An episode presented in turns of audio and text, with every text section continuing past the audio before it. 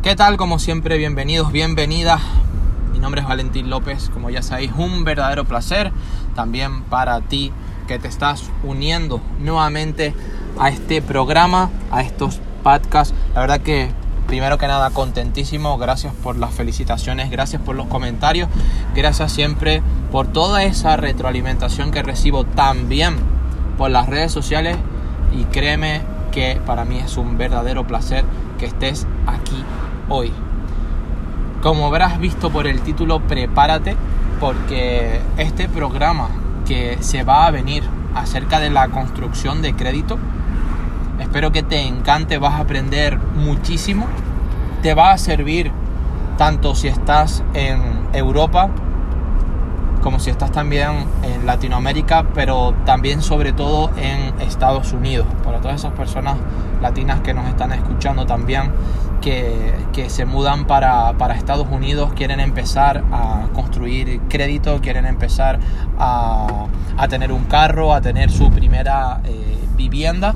También vamos a hablar de la construcción de crédito en, en Estados Unidos bajo mi experiencia, bajo la experiencia de mis mentores y bajo obviamente mis acciones personales. Créeme que todo este conocimiento ha sido a lo largo de, años, todo este conocimiento ha sido también a lo largo de vivir experiencias con mentores, con clientes, con socios, de pagar por mucha información porque es así, pero la vas a tener totalmente gratis en este programa. Yo siempre digo que todos estos entrenamientos no son para entretenimiento, todas estas historias son para que tú, que sé que eres una persona que estudias, que trabajas, que tienes familia, que quieres prosperar, que quieres progresar, que quieres mejorar tu patrimonio, que quieres mejorar, tener más cash, tener más crédito, mejorar tus cuentas corrientes, no estar de paycheck to paycheck, no estar de quincena en quincena, no estar eh, con deudas pagando la cuota mínima y, no poder salir de ellas, de verdad, de corazón, para esas personas que, que quieren prosperar, y sé que ese es tu caso, para ti es este pedazo de programa. Si es bien aceptado, obviamente haremos muchas más partes de este programa, pero que sepas que te va a ayudar muchísimo no se trata de teorías ni se trata de una metodología, se trata de cosas reales, de cosas prácticas. Yo también que he pasado por las universidades, créeme que no se enseñan ahí. Desgraciadamente en, las mejores universidades del mundo no nos enseñan sobre el dinero. Te enseñan a administrar una empresa, a dirigir una empresa, pero no a crear una empresa. No te enseñan sobre hipotecas, no te enseñan sobre crédito, no te enseñan sobre la manera real de cómo salir tú del atolladero en el que puedas encontrarte ahora mismo. Y sinceramente la verdad que las, que las universidades son un, son un negocio. Cuando ya empiezas a ver las cosas desde el punto de vista en el que yo las veo, desde el mismo prisma, desde esa lente, ¿sí? No solamente ya como un usuario que, quiere sacar un degree y, que quiere mejorar, sino la ves desde un punto de vista ya de negocio financiero, te das cuenta de que las universidades que son propiedad de, los ricos, las escuelas de negocio son propiedades de los ricos y las universidades son una fuente de deuda grandísima. Cuando empiezas a verlas desde ese punto de vista, todo cambia. ¿sí? Ahora mismo, para la época en la que nos encontramos grabando este programa, eh, ahora va a venir un montón de, transferencia de deuda de todos esos alumnos que se van a matricular en cursos privados, van a empezar a sacar su degree, van a empezar a hacer la renovación ¿sí? también de su, de su degree en su carrera, en tercer año, cuarto año, lo que sea.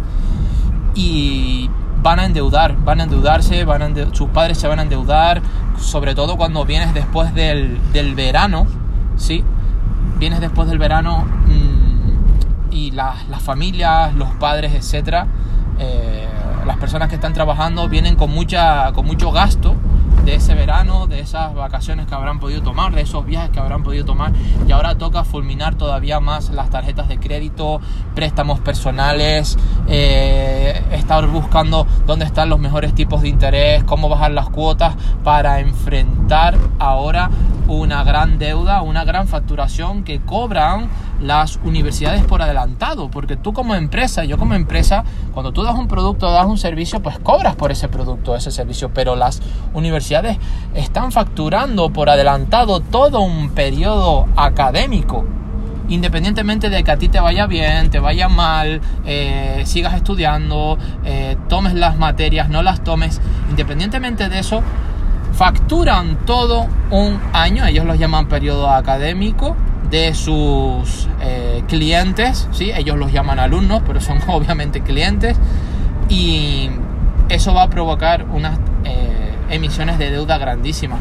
No olvidemos que en Estados Unidos, por ejemplo, los, los son mucho mayores, de 30 mil dólares, de 50 mil dólares, derecho, medicina, 80 mil, 100 mil, incluso hasta 150 mil dólares y mucho más, dependiendo de, de la universidad en la que, en la que estén concertando ese, ese degree, sea Yale, sea Stanford, sea Wharton, sea eh, UCLA, eh, también muchos máster.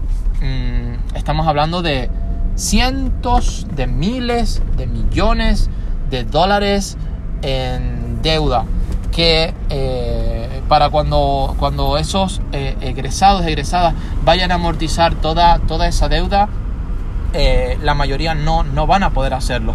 Algunos sí, algunos estudian porque están aprendiendo una habilidad, otros estudian porque quieren mejorar, eh, eh, eh, lo necesitan para, luego ejercer, tienen una visión de negocios, no solamente de empleado o de empleada, pero la mayoría, el 95%, jamás van a poder pagar esas, esas deudas.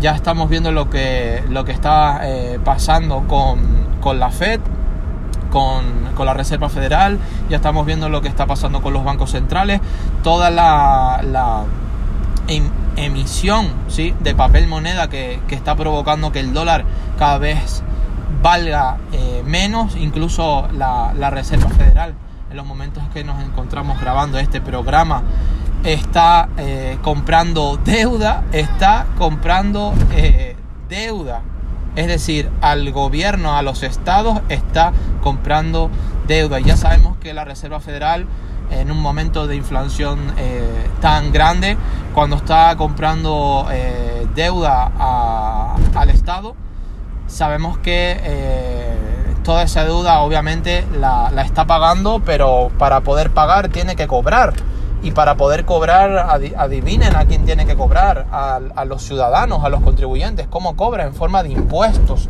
Entonces, el alza de impuestos que se viene, el alza de los tipos de interés que se viene y el alza de una inflación tan grande que se está eh, viniendo, que no lo habíamos visto desde 1990, es eh, verdaderamente impresionante. Pero bueno, para ello, para ello, Sí, porque obviamente eh, los bancos centrales ya sabemos que, tienen la libertad, por eso, por eso están, se está batallando con el acuerdo del Bitcoin. Eh, ahora el, Bitcoin, bueno, muchos, muchos analistas desde Wall Street, desde JP Morgan, desde Deloitte, eh, se están valorando precios al alza muy grandes sobre esas criptomonedas. ¿Por qué? porque va a promulgarse como un nuevo activo refugio, así como el oro, así como la plata, como los commodities. Eh, el Bitcoin eh, perfectamente desde que antes, que hace unos años que valía 12 dólares, 14 dólares, mira los precios que, que está ahora y seguramente puede pasar un año, puede pasar dos, puede pasar tres, pero obviamente se sigue incrementando su precio, es el dinero de la gente, es el dinero del pueblo porque es un dinero que, no se puede imprimir como hace el Banco Central, como hacen los bancos centrales, como hace la Fed. Mm, y eso eh, no le gusta a los gobiernos. Muchas empresas ya están inyectando, ya están moviendo parte de sus balances, parte de sus activos, eh, como Tesla, como, como Amazon, como Apple incluso seguramente. Muchas empresas... Eh, Jack Dorsey de, Twitter, fundador de Squares, Palantir, MicroStrategy, Riot, Riot Blockchain, muchas empresas están moviendo parte de sus balances, parte de sus activos a, a Bitcoin.